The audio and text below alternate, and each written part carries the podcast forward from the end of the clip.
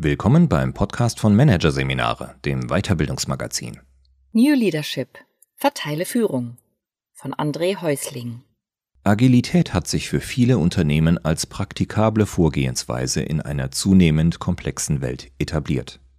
Doch wird sie zu oft noch zu klein gedacht und in die bisherige hierarchische Organisationslogik gepresst. Die entstehenden Widersprüche belasten Führungskräfte enorm. Auflösen lassen sie sich nur dadurch, dass Führung geteilt wird, und zwar klar und konsequent. Agile Führungskräfte sind in einer Identitätskrise. Nicht alle zweifellos, aber sie begegnen mir immer häufiger. Geschäftsführerinnen, Abteilungsleiter, Vorstände und andere Führungsverantwortliche, die nicht mehr wissen, ob, wann und wie sie eigentlich führen sollen. Oder wen überhaupt. Die nicht mehr wissen, wann sie Vorgesetzte sind und wann Vertraute, wann sie Chef, Sparringpartner oder einfach eine Kollegin sein sollen. Denn wenn in Unternehmen begonnen wird, mit agilen Rollen zu arbeiten, gibt es neben der Team Lead vielleicht plötzlich einen Scrum Master, eine Product Ownerin, vielleicht noch einen Agile Master und natürlich die Mitarbeitenden, die mehr Verantwortung übernehmen sollen. Gleichzeitig sind aber auch die Linienführungskräfte immer noch da, von denen manchmal nicht ganz klar ist, wofür sie nun so genau verantwortlich sind. Und oft genug sind Managerinnen und Manager dann sogar beides, weil erwartet wird, dass sie die agilen Rollen nebenbei mitbedienen. So entsteht ein Wirrwarr an Verantwortlichkeiten, in denen Führungskräfte jegliche Orientierung verlieren. Diese Rollenunklarheit ist die erste Herausforderung, mit der Führungskräfte heute zu kämpfen haben.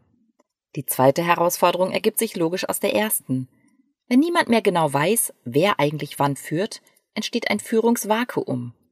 Die Teammitglieder entscheiden nicht, weil sie, ob in Absprache oder jeder und jede für sich, macht hier keinen Unterschied, denken, das hat doch bisher immer die Führungskraft entschieden.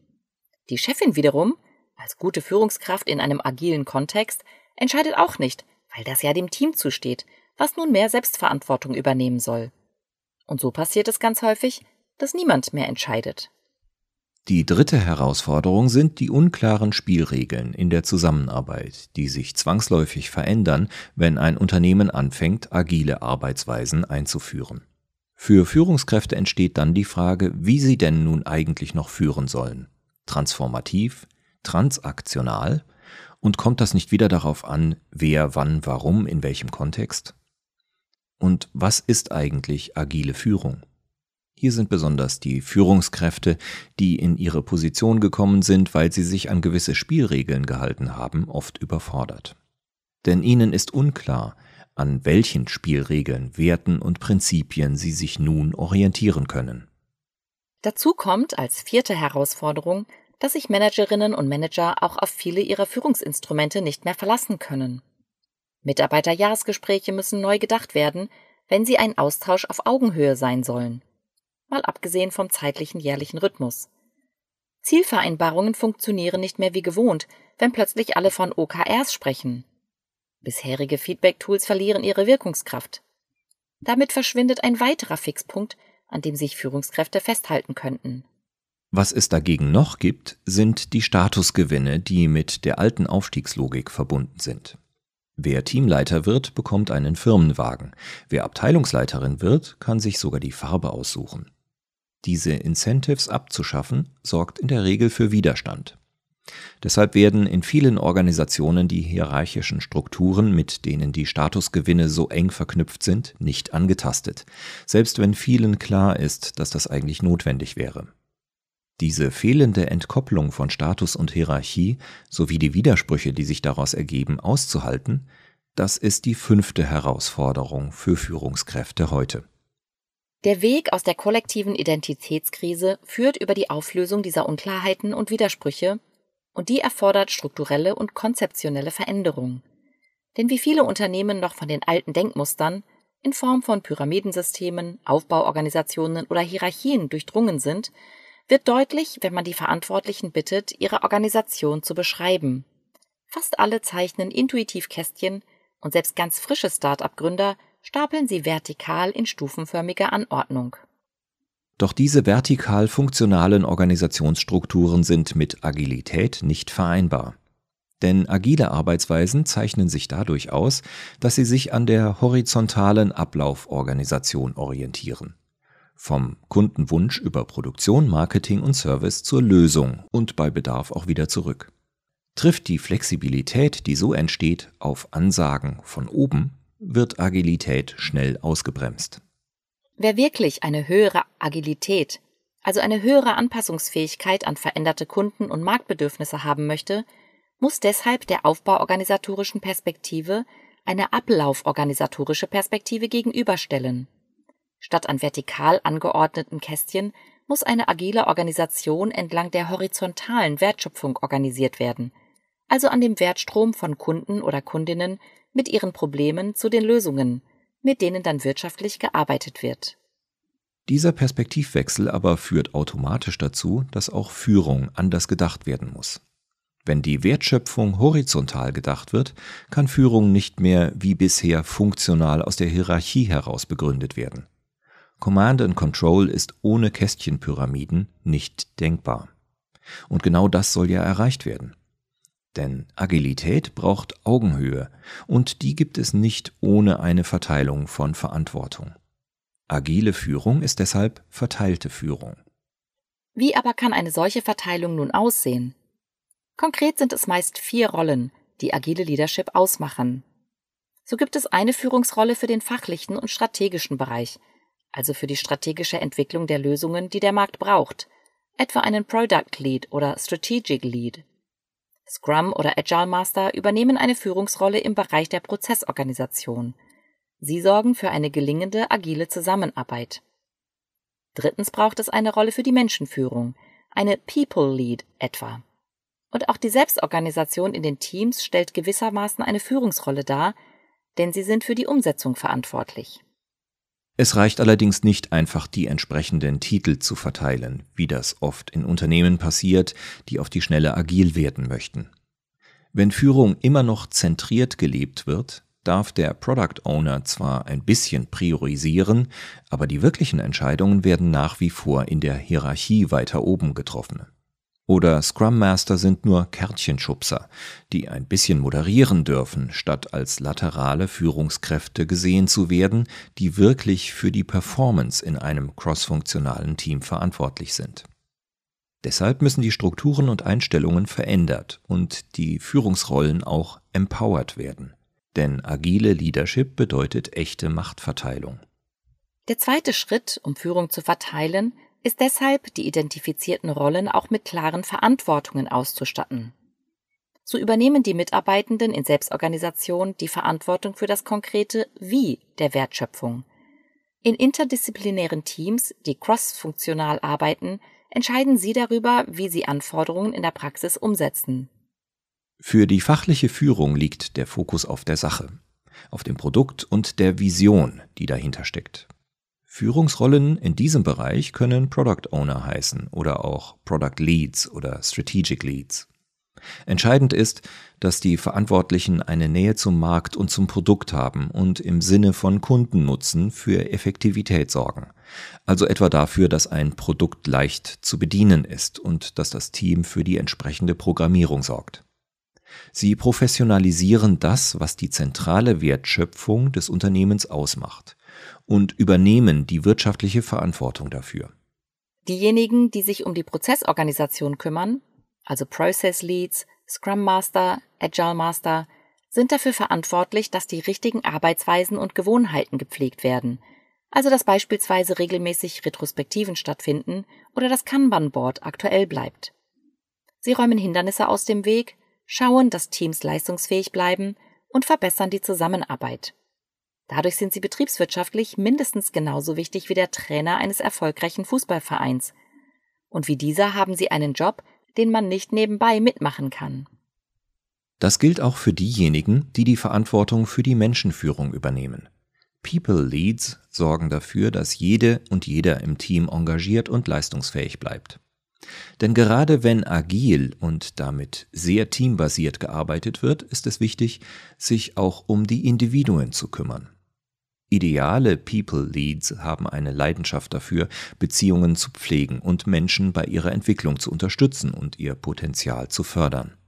Sie stehen als Coach und Sparringspartnerin zur Verfügung und führen als echte agile Führungskräfte disziplinarisch. Diese Rollen lassen sich auch variieren. Auch die Benennung kann kreativ angepasst werden. Bei AXA beispielsweise gibt es neben dem selbstorganisierten Team zwei laterale Führungsrollen, den Product Owner für die fachliche Führung und den Agile Bachelor für die Zusammenarbeit und eine People Lead. Bei DB Sistel sind es nur drei Rollen, der oder die Product Owner, der oder die Agility Master und das Umsetzungsteam. Die People-Themen werden über eine weitere Aggregationsebene gelöst. Was nicht geht, ist, die verschiedenen Rollen doppelt zu besetzen. Wir haben alles ausprobiert. Es gibt keine sinnvolle Kombination. Um die ganze Wirkungskraft geteilter Führung zu erreichen, müssen alle Rollen auf verschiedene Menschen verteilt werden. Für eine möglichst clevere Besetzung ist es hilfreich, sich zu vergegenwärtigen, welche Kompetenzen im Kontext von agiler Führung besonders relevant sind. Zum Beispiel agile Methodenkompetenz. Das Basiswissen hier ist für alle im Unternehmen notwendig und gerade für Führungskräfte. Zwar muss nicht jeder ein zertifizierter Scrum Master sein, aber alle sollten Kanban oder Design Thinking kennen und erlebt haben und wissen, wie man es einsetzt. Auch eine gewisse Veränderungskompetenz sollten alle haben und wissen, wie man eine Transformation anschiebt und dass dafür auch mal Organisationsentwicklung notwendig ist. Oder Ergebniskompetenz. Dazu gehört beispielsweise in kleinen Schritten in MVP, also Minimal Viable Products, denken zu können und nicht nur in ganz großen Themen und Geschichten. Ein großes Thema ist auch Selbstführung. Wie gebe ich Orientierung in der komplexen Welt, wenn ich selber keine habe? Die insgesamt acht agilen Kompetenzen, die wir identifiziert haben, sind für jede der oben beschriebenen agilen Führungsrollen nötig, allerdings in unterschiedlicher Ausprägung. Wie diese individuell aussehen, lässt sich beispielsweise mit dem Agile Collaboration Day herausfinden. Das eintägige Format funktioniert in Sprints, in denen Aufgaben gelöst werden, die eng an reale Situationen im Unternehmen angelehnt sind. So können einerseits Führungskräfte bzw. potenzielle Führungskräfte für sich herausfinden, in welchen Kompetenzen sie besonders stark sind und welche Rolle in einer verteilten Führung für sie besonders geeignet ist. Andererseits können Unternehmen so aber auch externe Kandidatinnen auf ihre Eignung prüfen. Wenn die Führungsrollen identifiziert, empowered und erfolgreich besetzt sind, bleibt nur noch eins. Agile Führung tatsächlich zu leben. Dazu müssen erstens die grundlegenden Werte und Prinzipien der Zusammenarbeit reflektiert und so operationalisiert werden, dass sie zur Organisation passen. Agile Prinzipien wie Timeboxing, Selbstorganisation oder die Pull-Logik sind ja keine Allzweckwaffen. Entscheidend ist, welches Problem mit ihnen gelöst werden soll und wie sie in die Unternehmenskultur eingefügt werden können. Für einen echten Paradigmenwechsel braucht es deshalb eine Vision, die sich nicht nur auf Markt und Produkte bezieht, sondern auch auf Führung und Zusammenarbeit und die klärt, welche Prinzipien beidem zugrunde liegen und welche Werte dabei nicht verhandelbar sind. Und das kann auch bedeuten, eigene Grundüberzeugungen in Frage zu stellen und kollektive Glaubenssätze zu bearbeiten. Zweitens braucht agile Führung natürlich qualifizierte Menschen, und das heißt nicht nur, dass wir ihnen Methodenkompetenz vermitteln und ihnen helfen, Selbstverantwortung und Selbstorganisation zu lernen, sondern dass wir Führung immer noch so verstehen, dass wir ihnen den Rücken stärken, also Rahmenbedingungen schaffen, damit die Leute die Aufgabe machen können, die sie tun sollen. Und drittens ist es wichtig, regelmäßig innezuhalten und zu reflektieren, ob wir mit der Art und Weise, wie wir Führung organisieren, auf dem richtigen Weg sind. Dafür sollte es regelmäßige Retrospektiven geben. Denn agile Leadership zu etablieren ist ein längerer und oft auch mühsamer Prozess, der eine Organisation bis in die Tiefen bewegen wird. Die Verteilung von Führung stellt Unternehmen vor unterschiedliche Herausforderungen.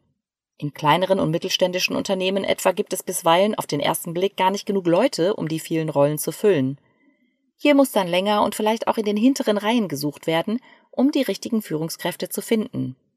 Dafür ist dort das Umdenken oft gleichgängiger als in großen Konzernen, wo an den Strukturen nur schwer zu rütteln ist.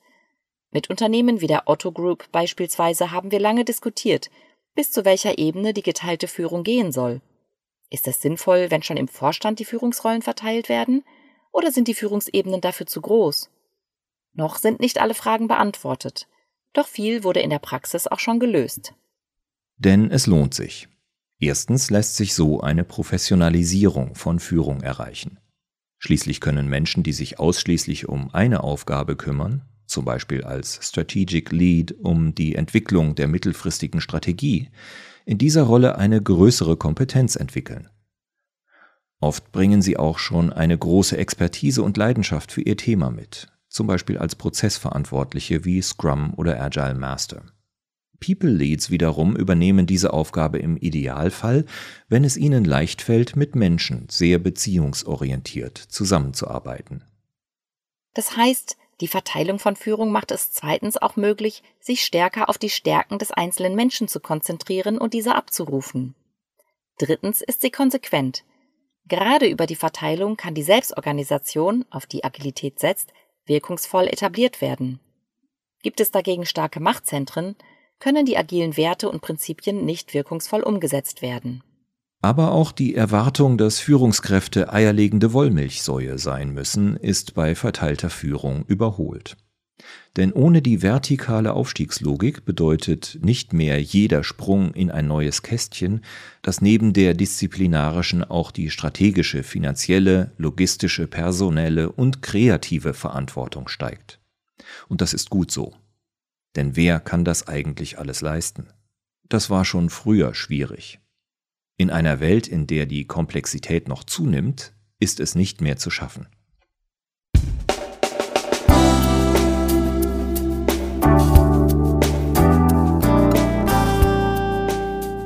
Sie hörten den Artikel New Leadership Verteile Führung von André Häusling aus der Ausgabe November 2022 von Managerseminare, produziert von Voiceletter. Weitere Podcasts aus der aktuellen Ausgabe behandeln die Themen das Wesen tiefgreifenden Wandels. Transformation braucht Imagination und nachhaltige Verhaltensänderung. Die Kurve kriegen. Weitere interessante Inhalte finden Sie auf der Homepage unter managerseminare.de und im Newsblog unter managerseminare.de/blog.